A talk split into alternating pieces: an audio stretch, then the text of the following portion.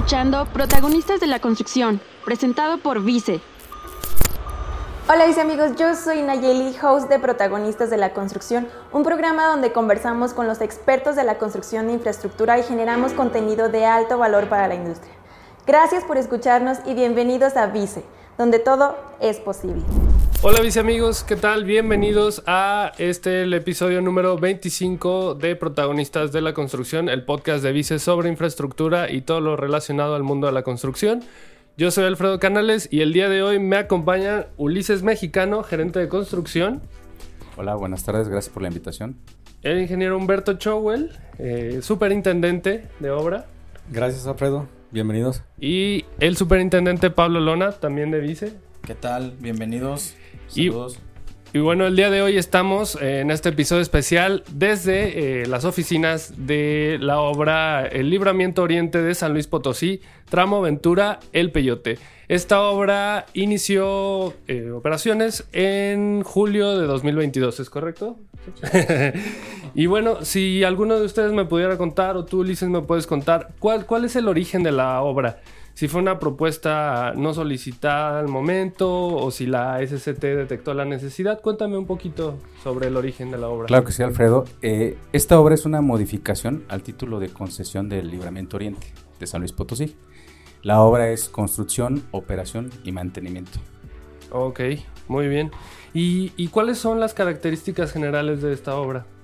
Mira, la, obra como tal tiene una longitud de 37.6 kilómetros tenemos una caseta de cuota, 12 puentes. De los 12 puentes hay un puente sobre ferrocarril y hay otro sobre un gasoducto. También tenemos 144 obras de drenaje. Eh, es una tipo A4S, significa que tiene cuatro carriles, dos y dos separados, con un camellón de, 8 metros. Pero hay una etapa de, de, esa A4S que es una A4, que son 7 kilómetros que es un cuerpo único que tiene un ancho de calzada de 23 metros. Ya después, cuando se separa, tiene dos cuerpos de, de 11 metros. ¿Sale? Ajá. Eh, también en cantidades generales tenemos un movimiento de, de, terracerías entre corte y terraplenes de más de 5 millones de metros cúbicos. y, es una cantidad enorme. Es bastante. Sí. Y tenemos eh, en el tema de la estructura de pavimento entre base hidráulica, base asfáltica, eh, carpeta y microcarpeta, más de medio millón de metros cúbicos. Ok, entonces es bastante los números es bastante que se manejan que tenemos a lo largo de esos 37.6 kilómetros. Adicional, eh, en, la obra vamos a, ejecutar 153, 156 mil metros cúbicos de concreto, más de 5 mil toneladas de, acero corrugado y hay 426 piezas traves Ashto a lo largo de los de, todo el tramo para los 12 puentes que tenemos ahí proyectados. Entonces es una obra bastante, bastante este, completa. ¿Por qué? Porque tenemos casi todos los procedimientos constructivos. Tenemos muro mecánicamente estabilizado en, en un tramo de, del sur y tenemos este, también cortes de más de 40 metros, puentes, movimiento de terracerías, carpetas, caseta, hay de todo. De todo en esta obra, una obra muy completa. Y es importante comentarte que, que la, la, obra está dividida en tramo sur y tramo norte, y en este caso Vice nos ayuda con el tramo sur. El tramo sur. Lo cual es la mitad de los 36, de 37.6 kilómetros. Ok, eh, entonces eh, Vice hace la mitad de del, libramiento. Eh, este tramo es de 17.85, me comentaban. 17.82 kilómetros. 17.82 kilómetros es el, ahora sí que lo exacto, que es el, libramiento de la parte que trabaja Vice. Y, y hoy Ulises, o si alguno de ustedes también me pudiera responder esto, ¿cuáles son los beneficios que, eh, que se obtienen al realizar esta obra? Bueno, mira, eh, el beneficio para cualquier carretera nueva siempre es el impulso de la economía tanto de la región como a nivel nacional e internacional. Sí, claro. En el caso de esta obra, tiene los tres, porque la obra es, es una es, es, una, es una parte carretera del, de la carretera 57. Esta carretera 57 federal empieza en Ciudad de México y termina en Piedras Negras. Ok. Es, es una obra muy transitada, entonces Ujú. al hacer una opción más confortable, más segura, nosotros hacemos que, que la, que la economía pueda moverse, que se puedan mo- mover mercancías, que se pueda mover también este, el tema de, de- de todo lo que son las exportaciones, importaciones que vienen de Estados Unidos a México. Ok. Adicional a eso, eh, pues a nivel social tenemos traslados más cortos. De, de- como esta obra va de San Luis a Matehuala, toda la población, pues ¿quién no quiere viajar más rápido a ver a sus familiares? no? Entonces tenemos esa, ese plus de, de- de la, de la sociedad y la derrama económica, todos los empleos que, que hay en la zona, tantos directos como indirecto- Ujú. indirectamente, el puesto de Doña Juanita que ahora ya vende comidas a toda la gente de Vice. Sí, Eh, claro. Entonces, realmente todo esto es el beneficio de realizar una carretera nueva. Ok. El, el tema de la infraestructura en un país, todo lo que es trenes, aeropuertos y carreteras, es muy importante para Sí, el desarrollo del mismo. Sí, es un, es un beneficio ya por sí mismo, ¿no? Así es. Y oye, haciendo un pequeño paréntesis en esta parte eh, de, de las mercancías que se mueven por esta, por esta vía, ¿hay mucho transporte de carga en estas? Eh, Sí. ¿Dirías que es la principal? Sí, de, de hecho, de hecho eh, en el tramo que vamos a hacer nosotros, eh, en un estudio, eh, hay un tránsito por promedio diario anual de, de los cuales el 80% es, son vehículos de, de carga. De carga. Ah, no, pues muchísima la cantidad de, de, mercancía y de transporte que se mueve por esta zona. Entonces, por eso nosotros las especificaciones que hemos puesto en esta carretera son muy altas para poder dar servicio a todos esos vehículos que van a transitar. Ok, no, me parece muy bien. Y pues mira, me, me platicabas un poco sobre, sobre este tipo de obras de infraestructura como aeropuertos, eh, como puentes y, y, pues toda obra tiene un reto especial. Me gustaría saber cuál es, cuál es el reto que tiene, que tiene esta obra o alguna cosa importante que puedan destacar de la misma. Bueno, mira, yo creo que en este caso, eh, nosotros como ingenieros civiles, las obras de, de esta magnitud de infraestructura, nuestro primer reto, aparte de hacer las cosas como deben de ser, con la calidad y con todas las especificaciones de las normativas, es que tengamos eh, ese, ese, esa sensibilidad con el medio ambiente.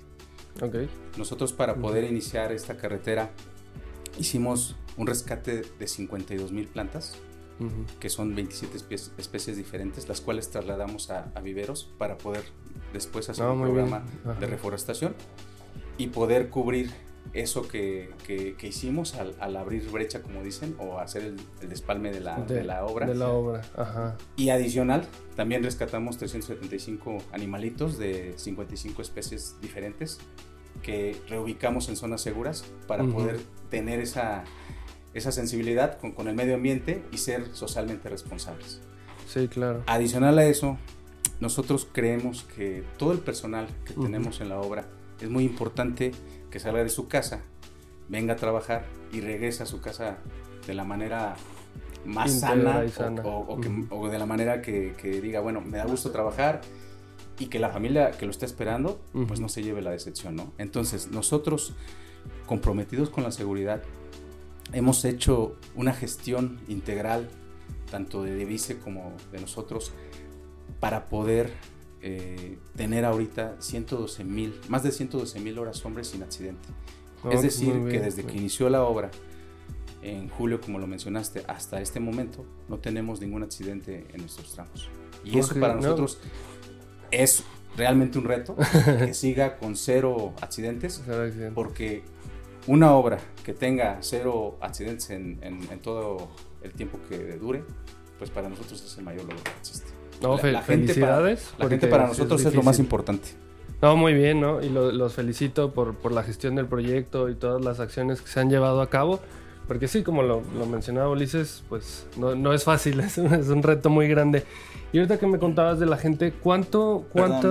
Alfredo, este, todavía tenemos por ahí algunos temas de, de retos que todavía Ah, todavía en más la- retos. en la obra. Pues cuéntanos, Pablo, en La sí, parte sí, De, de medio ambiente y seguridad que, que nos comentaba por aquí el ingeniero Ulises Ujú. es, es una parte muy importante, pero ahora si nos trasladamos un poquito en la ejecución de los trabajos, eh, tenemos uno de los retos importantes de la calidad. Como bien lo comentaba, eh, en el tema del traslado, la, capacidad de, la carretera, que son vehículos de carga, tiene que estar este, muy bien hecha y, segura para transitar.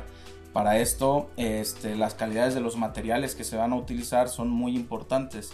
Eh, y existe una, un reto que tenemos aquí en la, en la obra que no contamos con, por la zona cercana este, con todos los, materiales, con las calidades que el proyecto lo, requiere, ¿verdad?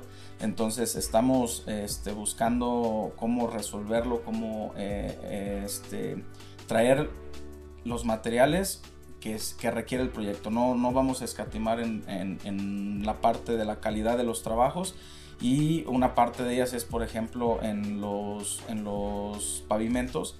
Eh, tenemos que conseguir un material de basalto que por la zona no se encuentra, está muy escaso, los bancos que existen por la zona son de piedras calizas y, en este caso tenemos que estar haciendo hasta lo imposible, pero como bien saben para, para Vice todo es posible, entonces lo vamos a conseguir. Entonces los materiales los traen de, otra región Bueno, algunos de los materiales por, porque aquí no se dan. Eh, ¿De dónde vienen algunos de estos materiales, por ejemplo? Pues este, este tipo de material ahorita eh, estamos en análisis este, por la parte de los laboratorios para garantizar la calidad, pero estamos cercando, acercándonos a la zona de Querétaro este, que está entre Querétaro y San Luis. Por esa zona es donde hemos encontrado algo de, material que nos puede cumplir con estas especificaciones, pero analizaremos si encontramos algo un poquito más cercano, porque las distancias también impactan en los, en los costos de los trabajos y también al final nosotros tenemos que dar un, un costo competitivo con nuestro, con nuestro cliente, ¿verdad? Sí, claro, y reducir el impacto ambiental también. Sí, correcto, Alfredo. Fíjate que nosotros también consideramos otro de los retos importantes de, este proyecto, eh, lo que es la convivencia con la, con la carretera Federal 57. Esta, este proyecto es un, es un paralelo, pues, que, de repente se cruza, entra y sale. Okay. Por, cuestiones de, topográficas, pues. Eh, tiene intersecciones. Tiene intersecciones eh, importantes y y nuestro reto es construir las estructuras necesarias sin alterar el, tráfico eh, eh, actual que tiene la carretera 57, sí. Sí, porque, bueno, por experiencia hemos visto de repente que queremos llegar eh, rápido aquí y nos encontramos un accidente en, la Querétaro San Luis y son filas enormes de kilómetros cuando únicamente se, se afecta a un solo carril. Entonces, queremos eh, desarrollar el proyecto sin eh, una afectación eh, de, ese tipo al tráfico que, sí, sabemos su importancia. También como mencionaba Ulises, pues la cantidad de vehículos que transitan y el tipo de vehículos que transitan son, son grandes, entonces sí, sí me imagino el, la complejidad de ese reto también. Pero dice, todo es posible. Eso, eso. Me gusta que tengan esa actitud y, que seamos conscientes de, eso, ¿no? Que con, trabajo, con esfuerzo, de dedicación, todo es posible.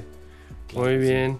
Y, y, hace rato, hace rato te interrumpía, Pablo, perdón, porque pues me comentabas de los trabajadores y, quería saber cuánta, cuánta es la gente que participa en este proyecto, cuánto es el total de gente que participa en una obra de esta magnitud. Claro, mira, eh, Alfredo, yo te voy a hablar en general. Nosotros tenemos en este momento 900 personas ya directamente en la obra, como empleos directos y indirectamente eh, en un cálculo muy sencillo tenemos 600 personas entre que están los proveedores, los que hacen los tubos de concreto, los tubos de acero, las traves fabricadas.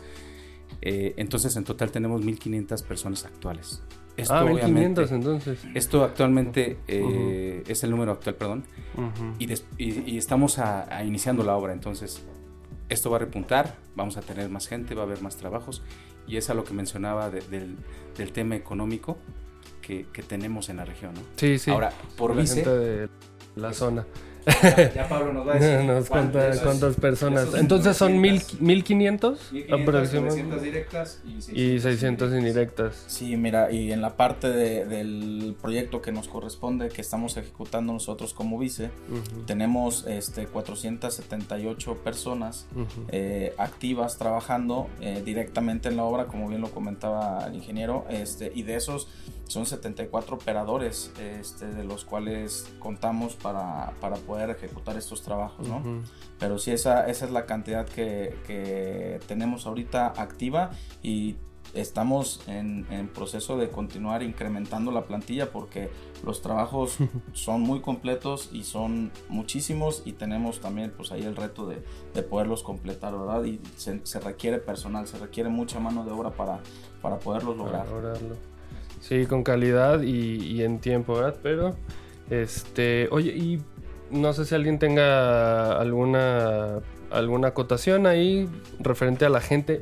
¿Toda la gente está trabajando a lo largo del tramo o están ahorita específicamente en algún kilómetro o están a lo largo de estos 17.82 kilómetros? Eh, están repartidos a lo largo de, de los 17.82 kilómetros porque como, como es un proyecto muy importante no podemos estar trabajando solamente en una, en una zona. Ujú. Esto nos ori- orillaría a que el proyecto se alargara demasiado, ¿no? Entonces tenemos que tener eh, la gente repartida a lo largo de los, de los 17.82 kilómetros para que la fuerza de trabajo esté, esté muy uniforme en, en- en en, la parte del proyecto. el proyecto. Muy bien.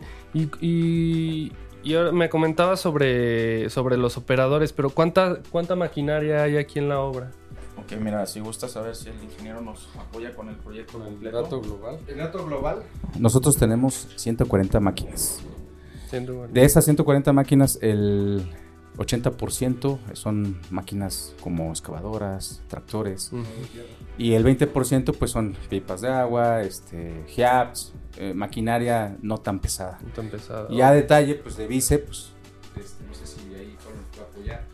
Sí, claro, mira, eh, mira Alfredo, nosotros ahorita en el proyecto tenemos 74 máquinas, eh, de las que comentaba el ingeniero, equipo pesado, equipo de construcción, el resto son complementos, todavía aparte de estas 74 hay que agregar los complementos, pero de estas 74 tenemos ahorita activos 12 tractores, 15 excavadoras, eh, retroexcavadoras tenemos 20, motoconformadoras 11, rodillos tenemos 8 y tractocompactadores o los conocidos como pata de cabra son Ujú. 8 equipos. Eh, pero todavía, por ejemplo, estos equipos tenemos de tractores, tenemos D10 que son equipos muy grandes, eh, excavadoras tenemos este 336 la mayoría, eh, que son equipos muy grandes porque así lo requiere la magnitud de la obra. Eh, los equipos más pequeños no hacen, no, no nos rinden aquí en este tipo de proyectos, ¿verdad? Estamos eh, tratando de complementar con las necesidades que se tienen y eh, como te decía todavía sumando a esto existen pipas existen grúas existen este vehículos, camionetas de apoyo de servicio que todavía hay que sumarle a todo esto que, todo que eso, con sí. lo que contamos Sí, ahí ¿no? irían las camionetas de, de estacas, ¿no? De tres y medio. los, los- la- las sprinter que son para el traslado de De personal, personal. Que, que también se ocupa bastante porque con toda esta gente que tenemos el llevarlos a su destino y traerlos a, a la obra a trabajar todos los días también es un movimiento muy grande que se tiene que hacer No, creo que representa un gran reto eso. Y, y- y me hablabas de la, la magnitud de esta obra, escuchando todo este número de máquinas, bueno, son números muy grandes los que mencionan, y me gustaría saber cómo es que se lleva a cabo eh, la, la administración de una obra como esta, de esta magnitud. ok mira a ver si aquí el ingeniero Ochoa nos apoya ahí con, con esa respuesta Sí, Alfredo. Eh, fíjate que cuando inició la, la obra, eh, el ingeniero Pablo fue el primero en llegar a, pues a recibir la topografía y, a, y a, este, hacer un ladito las víboras. este, posteriormente me integré yo porque eh, vimos que el- la, la demanda de, de trabajos que se tienen que hacer simultáneamente pues es bastante alta, ¿no? Entonces, eh, la, la dirección así lo, así lo esa determinó. decisión. Ok. Sí, este, normalmente pues en una obra hay un superintendente Mm. y a- ahorita habemos dos. Eh, y estamos, eh, digamos, la, la división es eh, de, por especialidad. Ok. Eh, Pablo trae todo lo que es la troncal, los trabajos de terracería, los trabajos de las obras de drenaje. Y tu servidor eh, lleva todo lo que son las estructuras, todos los, los puentes. Aunque también hemos intervenido ya también algunas, algunas obras de drenaje para hacer un poquito, compensar un poquito más este, los equipos de trabajo, ¿verdad? Pero sí prácticamente eh, internamente somos dos centros de costo independientes, pero con un mismo objetivo.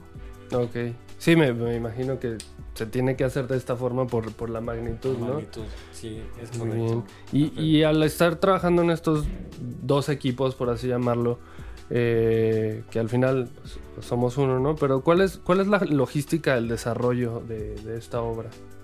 ¿Cómo, cómo es que se, se lleva a cabo? Sí, le voy a pasar la, la palabra al ingeniero Pablo.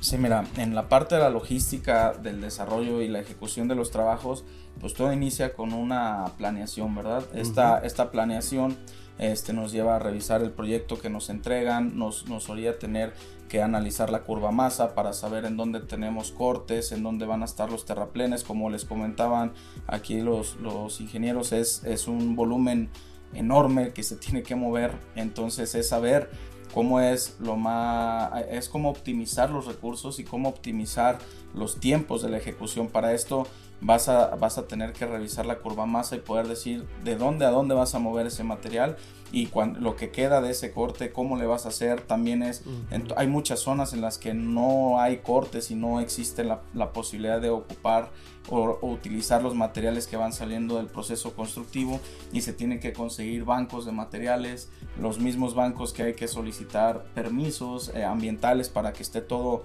en orden, que no se tenga ningún tema, como bien decía eh, el ingeniero Ulises hace un momento, la parte ambiental es un tema muy importante que tenemos que convivir, que no podemos estar haciendo afectaciones este, a- al Sí, medio a la ambiente, zona, a la zona, y, y para todo eso hay que hacer estudios, permisos y poder contar con que vas a tener los, los bancos y, y datos necesarios para, para poder llevar a cabo la construcción. Y no nada más que exista el banco, sino que cuente, ah, como hace ratito lo platicábamos, con la calidad del material, la, la calidad de los materiales para que el proyecto sea el mejor ejecutado posible, que nos dure eh, la vida útil que se tiene destinada para el proyecto y si es posible hasta más.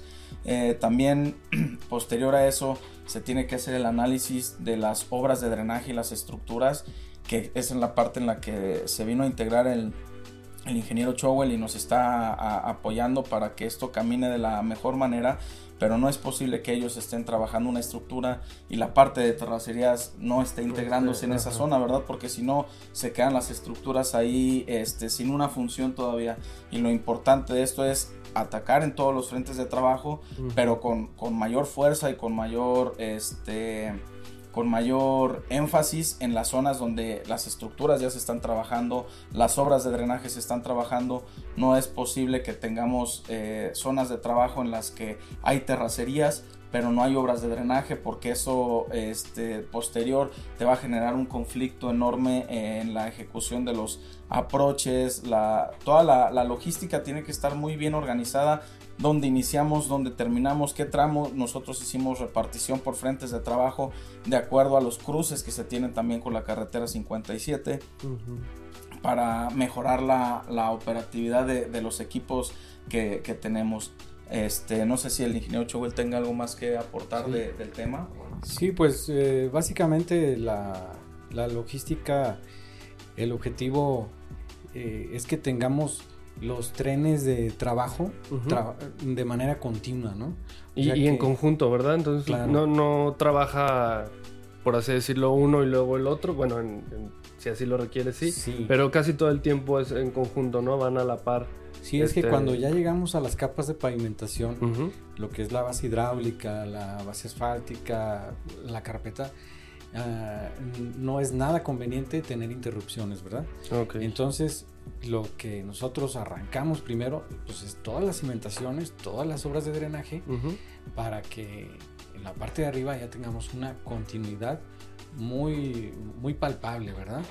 Que, no tengamos juntas en, los asfaltos y este, pues principalmente es el, el objetivo. No sé si quieras agregar algo, ingeniero Ulises. Lo explicaron muy bien. no, pues muy bien. Y pues como siempre es, una característica en Vice y en las obras en las que estamos, eh, es innovar, ¿no? ¿Y se está implementando alguna innovación en esta obra? Te contesto, Alredo, esa pregunta. Pero antes de contestar esa pregunta, te voy a hacer una a ti. dime, dime. ¿Qué esperas tú cuando vas por un tramo carretero y de repente se te poncha una llanta? y estás en la oscuridad y no traes el gato, por ejemplo. Ok, pues que alguien te ayude. Que, alguien te ayude, ¿no? Que alguien me ayude, ajá, que sea una carretera segura y, tener asistencia. Esta carretera va a ser segura porque nosotros, nuestra implementación van a ser los ITS. Los ITS son un circuito, son, son circuitos de, eh, tecnologías de, comunicación. Es decir, podemos detectar si tú te paras y se te poncha una llanta e ir inmediatamente a darte el apoyo mediante estos, estas tecnologías. Tecnologías, ok. Entonces, son circuitos cerrados de televisión, tenemos detección de incidentes, Inclusive hay pesajes dinámicos, detección si hay tráfico. Y con estos ITS nosotros podemos dar seguridad y comodidad al usuario. Y es parte de lo que se va a implementar en este proyecto. En el proyecto. Otro tema que nosotros vamos a implementar como una innovación, que no es tan innovador, pero sí es parte de una calidad que no todas las carreteras lo manejan, es que vamos a construir una carpeta con protocolo AMAT3 okay. y una microcarpeta eh, tipo SMA. Eh, uh -huh. Este tipo se maneja mucho desde hace años en Europa uh -huh. y lo que hace es tener una mayor durabilidad y te da un mejor nivel de servicio para que tú como usuario sientas que estás pero flotando, flotando, flotando casi. Y luego también reducen el, el, ruido, ¿no? Los decibeles. Exactamente. Y también eh, de forma conjunta estamos este, haciendo un plan de acción para que las juntas de, ese, de esa microcarpeta y carpeta eh, se, noten lo menos posible. el ingeniero Pablo nos puede explicar cómo lo podemos hacer. ¿Cómo lo hacemos posible? Este, pues bueno, en esa, en esa parte vamos a tener que trabajar con un tren continuo de pavimento. Este, Se van a, manejar eh, alrededor de dos trenes de, pavimentación continuo para que esto sea eh, sin juntas. O sea, que la única que tengamos es la del inicio del trabajo del día y, la del final del día, ¿no? Que, que sería la del día siguiente que, se iniciaría. Pero aún así se trabajará también eh, con equipos de, primer nivel como lo tiene siempre Vice para tener la, mejor tecnología y que el empate de la junta constructiva que se vaya a hacer del arranque del, día del proyecto pues este cuente que, ni siquiera parezca que, existió, ¿no? Y este, otro, otra de las innovaciones que también hemos eh, que tenemos aquí en el proyecto eh, es, son unas láminas drenantes. Este, en todas las obras de drenaje existen eh, normalmente el proceso tradicional que se maneja en construcción se le llaman filtros este, y se les pone piedra de la misma ejecución de los trabajos y sin los trabajos no hay se compra en bancos de materiales pero se ponen piedras eh, muy rústicamente a mano eh, que, nos ayudan a tener esas filtraciones. Toda la, los movimientos de agua que tengamos sobre nuestra estructura de terracerías tiene que salir por algún lado. Entonces, para eso existen las obras de drenaje y para eso existe el filtro, para que esa agua que viene eh, en movimiento llegue a una zona en la que se pueda retirar y que no genere un problema para la, para la estructura de, del proyecto.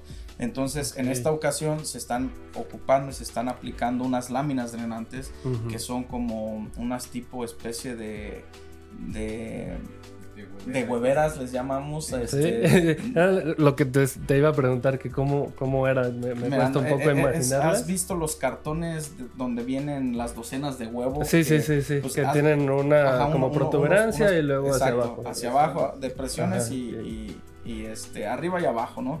Entonces, haz de cuenta que eso lo transformas en una parte más pequeña, ese mismo elemento más pequeño, pero eh, de un material durable, resistente y aparte se le pone una malla, un geotextil para evitar que el material fino de nuestras terracerías se pueda perder a la hora de que, que, vaya la circulación del agua.